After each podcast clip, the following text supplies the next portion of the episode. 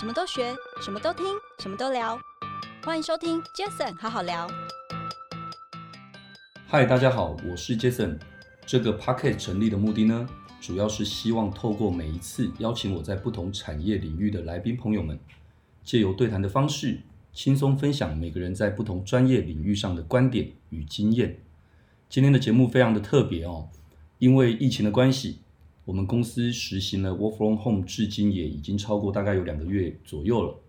那在 Work from Home 期间，公司也接连举办了很多的一些线上活动，让我们有机会跟同仁用视讯的方式聊聊近况，也关心每一位同仁在家里上班的状况哦。那刚开始 Work from Home 的时候，我们花了比较多的时间在确保同仁的防疫的安全，并且确立线上业务的流程。也因为这样子，所以。我的这个 Jason 好好聊的这个节目，也因为疫情的关系暂停了邀请来宾录制这个节目。那本集的节目主题呢，我想大家都知道，最近政府开始慢慢的在微解封了。那 Jason 好好聊也打算来个微解封，所以今天是微解封之后 Jason 好好聊的第一次的录音。那这段期间，我们也持续筹划，希望可以在新的一季提供给大家。特别版的 Jason 好好聊，所以这一次要来聊的主题，我想跟大家解个密，解什么密呢？其实我相信一定有很多朋友，职场上会想了解你的主管、你的老板的一些秘密，或是一些他们心里的想法。所以本集我们同仁很棒哦，企划了这个主题，请我邀请我们集团的营运长。一令一起来跟我解答我们团队事前搜集好的一些问题，这些都是我们本来都不知道的。那透过这些问题，开放给同仁们来填写，并且看看他们有哪些平常想要问我们却找不到机会问的一些问题。所以在这开始的时候，我想我先隆重邀请我们一令刘怡伶，Elin 你好。老板好，老大好，然后欢迎我的团队邀请我这个参加 Jason 好好聊的录音，我觉得还蛮有趣的。休息了大概这两个月左右，因为 Work from Home 的关系嘛，那现在重新启动，透过这样的一个企划，我也觉得很特别哦。因为其实 Elin 在过去这七八个月，我的 Jason 好好聊这个节目，其实他是担任我的经纪人的角色。对，我是经纪人。对，可是 在这新的一季的这个第一集，我想一定身为一个受访者，我觉得一定很特别。我等一下一定要好好来跟他聊一聊。那要跟他聊之前呢，我想我先简单的介绍一下一令。我很谢谢他哦，他大概在二零一九年的时候加入我们杰斯爱德威集团的团队。他有非常好的人缘，而且其实。他非常正面的一个个性的态度，所以业界很多人都昵称他为招财猫。对，因为他喜欢赚钱，他也很会赚钱。招财猫。对对对，好，这是第一个的背景。第二个，Elin 他拥有了超过十九年以上的这个电信及数位行销的工作经验。没错。那他现在也是我们杰斯艾德威集团的营运长。那持续整合内外部的一些资源，包括台湾、日本、中国大陆等等，然后也为公司不断的创下历年来的一些业绩的新高，这一点也是我非常感谢 Elin 的地方。既然刚刚简单的介绍了 Elin 之后，我也分享一下怎么跟 Elin 认识的过程。要讲好哦，讲好哦，第一次见面到底在哪里？我很清楚，好不好？第一次我记得我们第一次认识就是在 DMA 的这个数位行销协会的一个炉边会的场合吧？对，对不对？而且还在一个业界的朋友开的一家一家美式餐厅。记得在那一个美式餐厅，然后我们跟很多人的聚会，那那一次第一次认识一定。那我想一定给人家的感觉，就像我刚刚说的，就是他就非常的正面，而且就是就是笑口常开。那更不用说了哦，如果我们这一集播出的时候，也有一些花絮，不管是影片或者照片的话，大家应该也会发现，一定也是那个颜值很高的一个营运长。客气了，客气了。所以也因为这样子，在这个业界其实也认识蛮久的。那至于为什么有机会在二零一九年邀请一令加入杰斯艾德威，我想这也是一个非常好的一个机缘哦。因为那时候我记得一令那时候跟我联系，然后因为好像在本来他的旧东家那边有。一些他想要解决的一些事情，所以他主动跟我联系。那个时候我就发现，哎一定真的是一个非常负责任的人，而且跟我们对他的这个印象是几乎是一样的。那有一次我就在业界跟几个好朋友，那几个创业的好朋友就在聊天的过程当中，我们就共同就在聊一句话，就是哎呀，好想要找一位业务主管来协助公司。那那个时候不知道为什么，我们三个男生朋友开玩笑说，哎，那你们有没有一些什么想法？业界有没有谁你觉得很想要去邀请来的？哎，不约而同的，我们都说，哎，有一个，哎，那大家就说，哎，好，那先说是男的女的。哎，没想到我们三个都说是女的。那说，哎，不要说，我们异口同声说一下到底是谁，就一讲。竟然三个人讲的同样就是一令，掌声，掌声。所以那一次，对，好，掌声，掌声。所以那一次，呃，我觉得是一个很好的一个感觉，所以我们就开玩笑说，那我们就各自去邀请他吧。那果然真的，我记得，因为我们三个都很好嘛，所以我们确定我们三个真的不同时间也都找了一令聊了。那 anyway，反正我想后来。跟一令的这个聊天过程，虽然我没有直接去他家找他，但是真的也算是三顾茅庐了。因为基本上大概我们前前后后一年的时间，对，然后聊了大概三次左右。那终于后来一令自己也很负责任的在把旧东家的一些一些事情都处理好了之后，他也就正式的在二零一九年加入了杰斯艾德威，对吧？对。哦，一定没错没错。那一转一转眼好快哦，现在已经二零二一年的七月了，两年多，好快，真的很快，一眨眼。对，但是真的要聊的话，真的太多可以聊，因为我觉得这两年多，其实坦白讲，是杰斯艾德威迈入这第十七年，我创业这第十七年以来，我想这两年多是我们在整个内部的制度，还有包括整个外面的呈现，包括资源的整合这一块，乃至于到最后的业绩的呈现。都是一个非常不一样跟特别的一个一个阶段，所以在这里我非常的感谢一令这两年多的努力。当然，接下来我们还要再继续努力，好不好？是没错没错，也谢谢老板给我机会。好，OK，我想真的蛮特别的哦，因为这场好好聊过去这么多个月都是邀请我业界的一些好朋友聊天，但是其实当然我也觉得有这样的一个机会可以找一令来聊。我觉得我们这一次聊的不单只是我们两个人线上在聊什么，而是就像刚刚开头就说了，我们不是要聊什么，我们要回答的是我们杰斯艾德威这些可爱的、亲爱的伙伴、同仁们，他们心中对我或对一令有一些什么样的问题。所以这个节目，其实我在昨天之前也收到了，好像很多同仁们。所整理出来的一些问题，而且我发现没有人具名诶，什么叫做麦利希拉？什么叫泰迪熊？我这边也拿到了很多他们想要问一令姐的一些问题。那一令，你那边是不是也拿到了很多要问我的问题？当然了，而且我这边的问题都还蛮敏感的哦。什么东西啊？做，做个小预告，有一些还蛮有趣的。真的哦，好，没关系，反正我们就。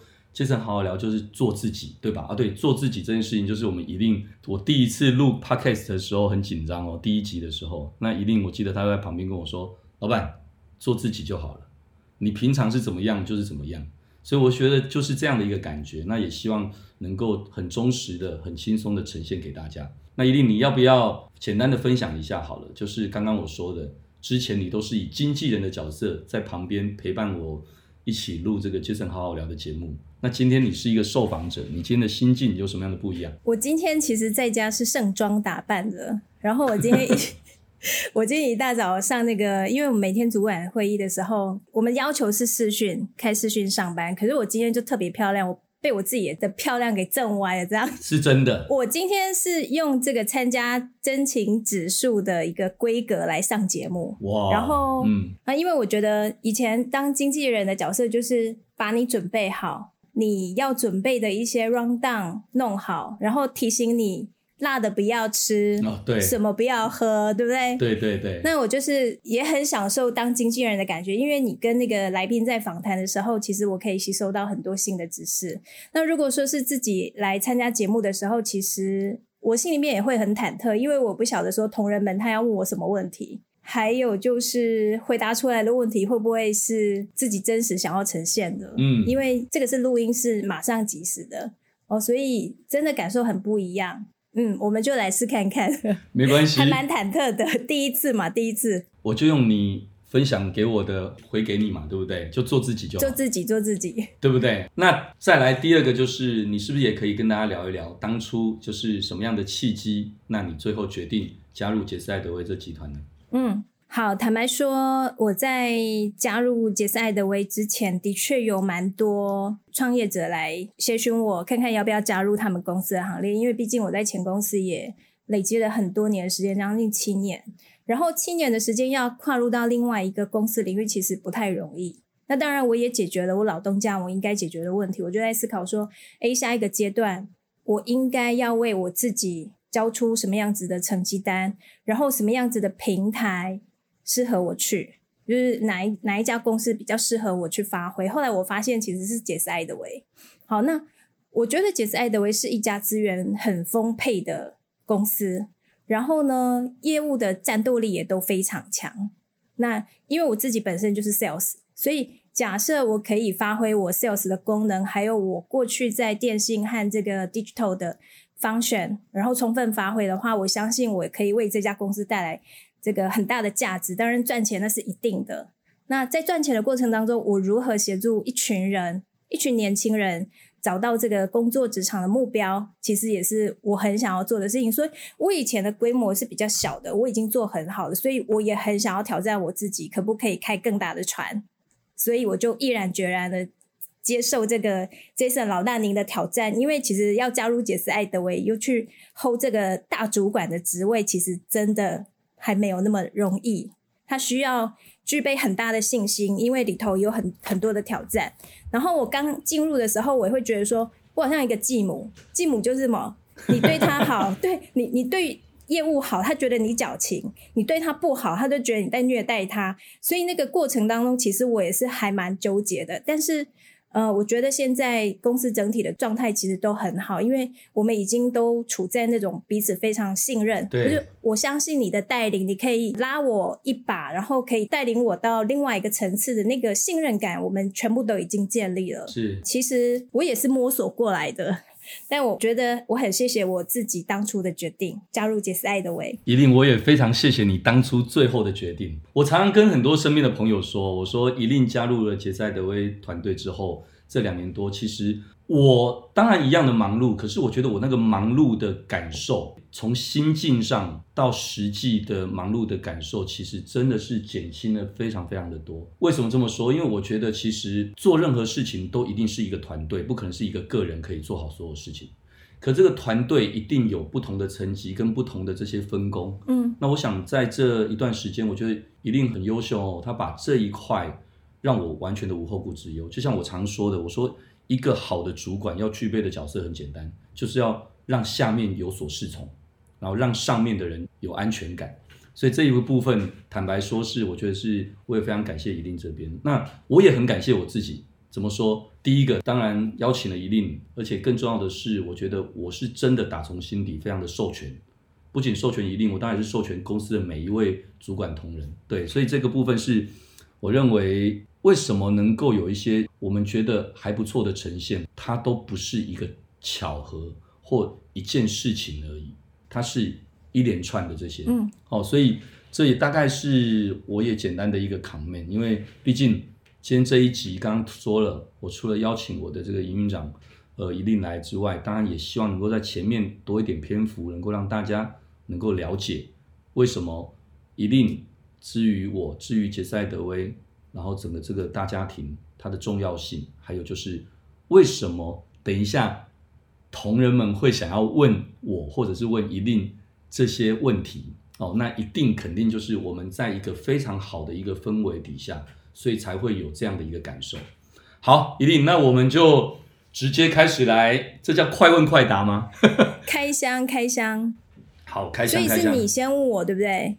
因为题目在你那里啊。对对对，我先问你，等一下要问我的题目，反正在你那边嘛，对不对？在我这边，Okay 在我这边。好，OK，来，第一个问题就是刚刚我说的麦莉希拉，应该是小姐吧？哦，我不知道是哪位同仁，对，他问的就是怡令姐啊，就像是杰斯艾德威的引擎，那想问怡令姐如何在职场一直保有动力呢？我觉得这个应该是很多人很想要知道的，因为我好像金顶电池一样，大家都觉得我就是好像电池用不完。这个问题还蛮深的，因为它已经刻画到我的工作习惯了。首先，我觉得是好奇心。嗯，我觉得凡事我为什么会有动力，是因为我对于很多的事情我都起心动念就是好奇，我就是想要一探究竟，然后想要知道还没有发生的人事物。所以，首先要有动力，一定要有好奇心。嗯，所以你对一件事情，如果你很无感的话，你就是激不起自己心里面的动力的火花。然后第二个是不要推事，因为在职场里面，你会认为说，好像别人做的事情比较可以发挥，然后自己做的事情好像是垃圾工作。所以，尤其是在那种比较。呃，我刚加入呃职场，就是刚出社会的时候，那种垃圾工作，其实 working level 的事情其实会很多。但是我那时候就是不推事，就是我一直去捡别人不想做的事情，以至于说我这个也会，我那个也会，所以就不要推事。嗯，然后再来就是说，我觉得不推事，我就学会包山包海，然后做了别人不想做的事情之后呢，因为我觉得偷懒啊，其实是对不起自己。你必须要为你自己的生命去负一些责任。你好像有时候觉得说，诶，你偷懒是偷到公司的时间，可是其实别人已经在学习了，诶，别人已经在那个时间点学到很多，然后你自己又在那边自爽，觉得说偷到公司的时间很开心啊，其实那都是不对的。所以我觉得就是不要推事。嗯，那我想，我想起来，我其实我前几天也跟呃几位同仁分享啊，就是说打混摸鱼其实是对不起自己。因为我们要对自己在这个人世间，我们自己的生命负责任哦，所以绝对不要推事，然后不要偷懒，当然也不要轻易放过自己 哦。所以我觉得那个也是动力的来源。然后再来就是你要勇于挑战，因为我其实很喜欢做那种别人做不来的，嗯，或者是我去救火的，然后我去救了火之后，我就会觉得说，哼，你做不来，我做得来，你看吧，有没有这种这种心态？这我们很直接？不会啊，很好啊。所以我真的很喜欢去挑战那种开了会，然后大家说：“哎，这不行，那不行，那不行。”但是我的习惯就是我要去佐证到底行不行。所以当别人跟我说不行的时候，我就是会去佐证，而且我会一定会去想说，我一定要把它解决掉。嗯、所以以以至于养成说，我们现在解释爱德威整个 team 它就是 solution。我，客户遇到的问题很多，我们就要勇于挑战去解决客户的问题。所以勇于挑战其实也是动力的来源。是，然后。最后一个，我觉得就是不服输。嗯，我觉得我的骨子里面有一种不服输的那种勇气。有有有有吼是吼，就是、嗯、非常明显，当我还是很好。当我还是很小的这个员工的时候，我还不会这么的不服输。可是当我当上主管，然后呢，hold 一小个部门，然后再跨部门到现在营运的这个位置，整个部门的时候，你会发现说。你对于自己的位置越高的时候，你不服输的心态会越强，因为那个不服输的那个高度已经到了，不是只是自己的不服输，而是从部门不服输，然后到跨公司不服输，然后到面对我们的伙伴的时候也不服输，嗯。的那种精神，嗯，所以才会变得就是使命必达，嗯，所以我觉得这四四个要点大概就是我发生那个动力的来源，嗯。很棒，希望那个麦丽希拉同仁听到的时候会觉得一个非常好的一个回答。我想这样会不会讲的太直接？不会，我觉得非常好啊。我觉得其实你知道吗？我认我常讲说态度决定一切。我觉得一个人的态度，嗯、一个人的格局高度，它来自于他的全部，来自于他的态度。那也因为有你这样子的骨子里的一些性格，才会造就你现在的很多的部分的呈现。所以没有错，因为你不服输，因为你有好奇心，因为你解决问题之后的那种成就感等等这些，就会让你有这样的一个动力跟就是一个引擎的动力嘛，对吧？嗯，那但但是更重要的，我觉得刚刚一定提到了一个更重要的，这也是我在其中所感受到的。更重要的是，只有你启动没有用，因为其他的齿轮也要一起跟着动。嗯，那我认为。这段时间我看到的就是，除了这个引擎在发动之外，一起有共识的来转动这一个大的机器。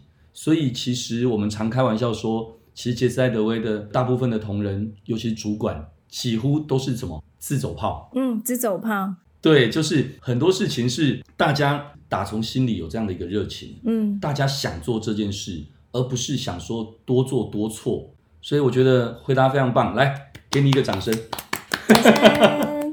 好，所以要换问我问题了吗？换我，换我，换我。好好，哎，好紧张。我来，抽一下。这个是时间管理好困难的一位同仁，嗯嗯嗯，他想问，他说。请问老大，在 work from home 期间，如何分配工作跟家庭生活的时间？嗯，然后有没有什么时间管理上的小撇步？哦，这样子，他可能觉得你很忙啊，忙到就是家里也要顾，然后工作也要顾，然后你还有学校。哦，对，我还有学校。学校不是只有一间学校，是两间学校。好的，我觉得，我觉得这个时间管理好困难。这一位同仁问的，我觉得很好，因为刚好现在，虽然现在可能是有可能是大部分人 work from home 的接近尾声的机会了，因为两个多月了，那现在慢慢的。也有机会可能可以开始微解封，但是我想也很好。这个时间我跟大家分享一下这两个多月 work from home 期间的一些时间的分配。我这么说好了，其实一开始我自己也真的超级不习惯。怎么说呢？因为平常的时候，过去其实每天除了工作，然后家庭之外，还有很多，包括刚刚说的学校的事情，那再来就很多很多的饭局。几乎每天可能都有中餐晚餐的这些饭局，所以一开始确实会不习惯，但也因为疫情的这个是大家都有这样的一个责任，所以刚开始的时候我会觉得，哎，糟糕了，会不会因为这样子，然后很多事情反而因为远距的联系，然后等等这些会不会反而会做的会比较没有以前更好？但事实上，第一个刚刚大家也听到了。我觉得分工很重要，在工作上面，我觉得其实每个部门就是自走炮，每个同仁其实的分工都非常的清楚，大家也很清楚知道为什么而战，为何而战。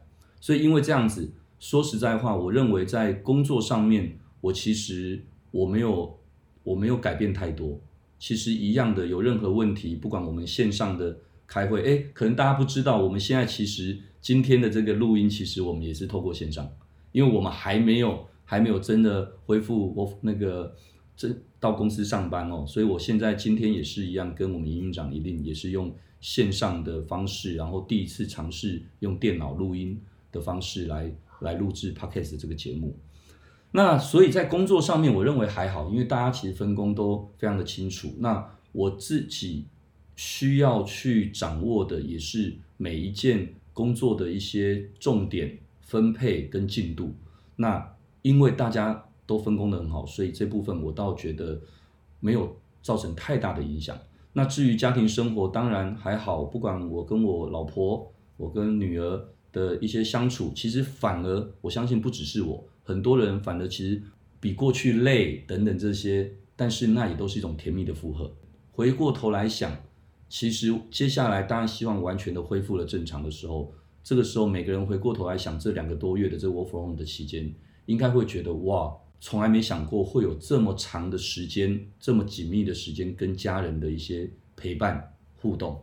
所以我想在这个部分的话，其实事实上家庭生活也好，工作生活其实只是你在的一个地方不一样，但最重要的是你如何去做调配，去面对这样子一个方式，因为这也是没办法的事。但至于时间管理上的一些小撇步，我反而觉得想跟大家分享的是。我相信一定有很多人觉得 work from home 应该结束之后，大家都会变得很胖、很吃肥，因为为什么？因为可能工作也是坐着，然后看电视，然后吃东西等等的。我本来也以为会是这样子，可是就在一个多月前，我也觉得说，哎，不应该这样。可是你又不能随便外出，怎么办？嗯嗯。所以那时候我就发现，我们应该好好善用科技啊，对不对？我的书房的电脑、手机都可以很轻易的可以把。开会的影像投影到客厅的电视，各位一定不知道，我买了好几个瑜伽垫。我在我的客厅，我在我的客房、主卧房，每个地方都放了一个蓝色的瑜伽垫。然后我可以随时随地的，不管在哪一个地方，我就开始伏地挺身，我就开始做棒式，我就开始拿着哑铃就举重等等的这样的一个训练。而其实它没有影响我用耳机听着开会的声音，嗯，用眼睛看着客厅的大荧幕电视，反正我觉得还蛮享受的。所以我觉得其实时间管理这也不是一心二用，而是看你如何的去想要达到什么。嗯嗯嗯。就像过去可能都会觉得啊，运动好累哦，或干嘛的。可是其实我觉得只要愿意开始做的那一步，然后最重要是发现的成果。看见了这些成果，像我可以跟大家分享，我这一个多月，我就大概瘦了大概五公斤多。天哪！对，五公斤哎。对，然后体重点是很健康的瘦身，然后体脂也降了大概三趴多。嗯。那我觉得这都是自己会从镜子中看到自己的体态的改变、精神的改变等等这些，会有一些很棒的一些这种感觉。嗯嗯嗯。哦，所以我觉得 Work from home，你一样可以让自己工作。家庭很平衡，尤其你还可以在健康、在运动上面，也能够趁这个机会做一些调整。我希望这个回答能够分享给刚刚那位时间管理好困难的同仁。所以老板，你知道吗？你赚了二十五万，因为一公斤五万啊？有有这样的有这样的说法吗？有外外面我们女孩子出去如果要瘦身，一公斤大概五万。哇，真的、啊！然后五公斤，你就是马上现赚二十五万。所以你看我，所以 Work from home，你看还可以赚钱，多好啊！那接下来哦，因为我们今天的问题比较多，对不对？嗯。哦，所以我们就接下来就继续问喽。好，请问一令姐，觉得做什么事情最有成就感，然后最能够提振心情呢？这是一位泰迪熊，应该是先生问的问题。我觉得成就感其实可以分几个层次来谈哦。首先，一个是有关于朋友。当你的朋友需要你的时候，他就只想听你的意见，然后想打电话找你聊天，然后你给他一个资源，然后告诉他：“诶，你在这个当下，我如何帮他解惑，然后帮他把这个负面情绪拿掉的时候，我觉得那个对我来讲也是一个成就感。而且不但如此，我还给他正面的鼓励。嗯，哦，所以其实我的朋友也是需要我的。”嗯，然后再来有关于家庭，家庭的成就感。当你帮你的家庭完成呃某些事情，或者是排除一些困难，然后你看到你的家人脸上有那种喜悦，还有感激的时候，那个时候我就会觉得哦，好值得哦。嗯，所以那个成就感当然也包含我的父母亲、我的手足，然后当然包含我自己的家庭。嗯，那个是。我比较内心，我属于我自己家庭类的成就感。嗯，那如果说是在公司，因为对我来讲，我是生活很单纯嘛，不是朋友就是家庭，要不然就是公司啊。公司其实就是同事，所以另外一个成就的感的来源，其实是在公司我的职场里面会发生的。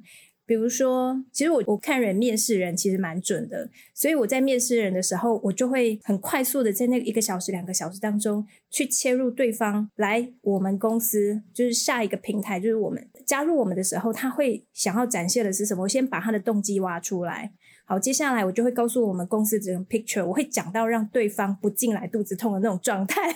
好，那当他进来之后呢，其实我是会客制化每一个人。他心心目中的 milestone，所以我觉得成就感是你去 meet 每一个人心里面的成就感的时候，它就是变成集合成我很多很多的这个管理上的成就感。所以，嗯、呃，我觉得成就别人完成某些事项，还有完成他心里面的期待，也会是我的成就感。是哦，所以。呃，我我的成就感其实就包含我的朋友、我的家庭，还有我的同事，嗯，当然还包含我的老板，嗯，对，我我就有时候觉得我自己好像许愿树，就是，哎，你许愿吧，好啊，来啊，没错没错，那所以最能够提振心情的，跟这个其实是一样的意思嘛，对不对？对啊，因为你有成就感之后，你对于很多事情的动机就会很强，没错。那你一旦心情好，你做起事来就很顺手。嗯，而且我觉得刚刚非常喜欢你分享的一个，就是那个成就感，你不是只是把我把我这个字放到最大，就是只是我怎么样，我怎么样。我觉得你刚强调的是，你更大的成就感是你在成就别人。嗯，你看到别人可能不管是你对他的承诺，然后他自己当然要努力，但你对他的承诺加上他自己的努力，然后有了一个这个美好的呈现的时候，那个成就感就很足，嗯、对吧？对啊，因为我觉得老板你也是这种人啊。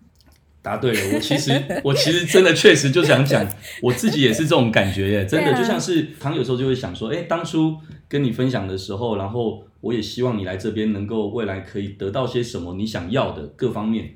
那我觉得在这后来的时间，每一个阶段每个阶段，我都会去检视，就会发现很开心，因为我承诺你的，当然那个我承诺你不是你不用做就可以有的，而是我承诺你加上你自己的努力，然后最后所获得的，我觉得。那就是一种对我莫大的成就感，了，是啊，对对对，我觉得其实，所以我觉得一定该来，来分享的真好，来 give me five，give me five，来再来换我了，换我了。下一题我来看一下哦，麦芽牛奶，麦芽牛奶，OK。他说：“请问老大，我们觉得你的朋友很多，你都怎么选择什么样的人当你的朋友？” 哇，好好重哦，哇，这个这个问题真的，其实这问题我觉得年轻同仁。会想知道，我觉得非常棒诶，因为坦白说，我觉得我很愿意分享我自己的这个心路历程哦。其实，在我们各位不知道，在不同阶段的时候，每个人的心情是什么？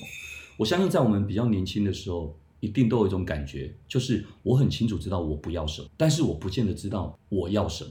然后后来经过很多岁月的洗礼，跟很多心境上的一些转变，当然很多时候可能是因为遇到了心情上的一些感受之后。你慢慢的会发现，原来你不要什么，原来你要什么，你就会非常的清楚。自己年轻的时候也是一样，我可能会很容易不知道为什么，我就无谓的很在意别人的看法。不是说我现在不在意别人的看法，而是我会懂得开始努力的去调整。因为你无谓的去在意很多人的一些看法等等的时候，你其实就不是你自己了。那这个时候你做什么事情，你就是四不像。当然很感恩，我身边有很多很优秀、很棒的一些朋友。那但是其实每个朋友也都有自己的工作要忙碌，有自己的家庭要照顾。所以其实朋友之间交情绝对不是用所谓的一些频率啊来做衡量的。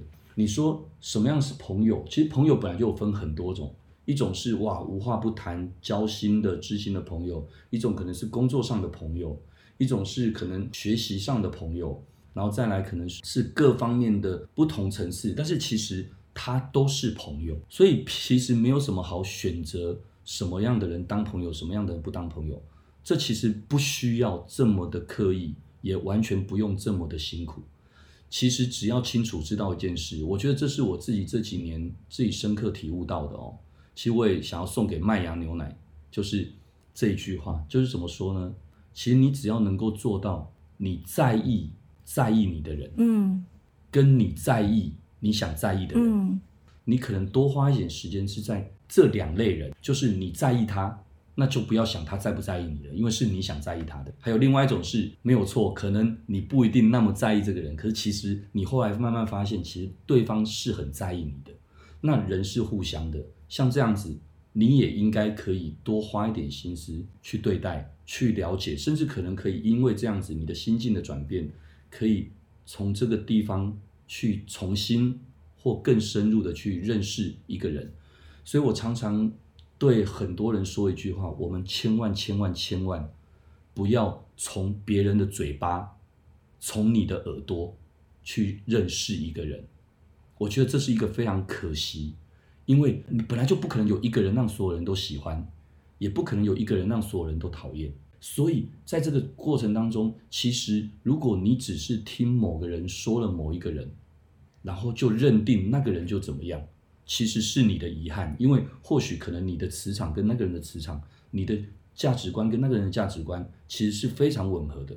只是当然你也无从遗憾起，因为你根本都没有跟他有机会成为好朋友，所以你也不知道原来有这样的机会。我常常说很多事情就是不要预设任何立场。那。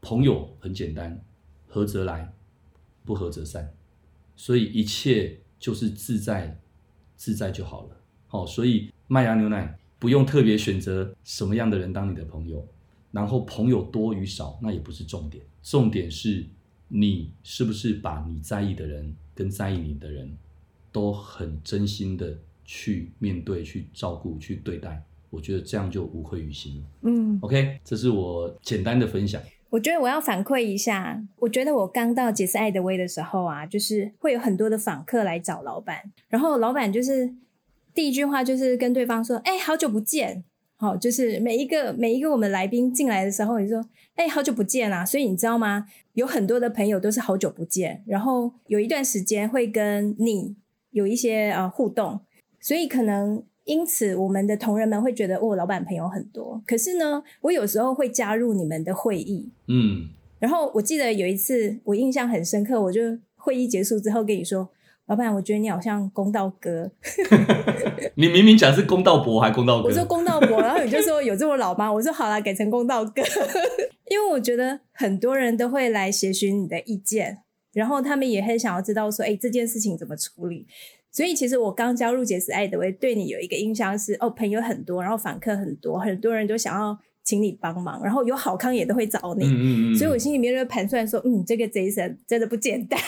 所以一定你看，这是不是就是一个很好的一个验证？嗯，如果你没有加入杰斯艾德威团队，你没有跟我这样子的互动工作，你可能也不会认识或看到我的这一面。嗯，真的啊，我记得很深刻的印象哦，我也反馈很深刻印象。我记得你刚进来不到。不到一个月，真的也是不到一个月。我也记得你也很直白，因为一定是一个很直接的人。我记得一定很直接的在我面前跟我说：“他说，老板，我告诉你，我真的觉得，就业界对你的认识，他们跟你不够熟的，应该对你的认识真的不够深。不深。其实你不只是这样而已。嗯，其实我真的认识你之后，发现原来你是怎么样的人。我记得你那时候有给了我一个这样的一个反馈。我说你是一个很用功的人，因为业界我知道，因为因为业界可以这么说吗？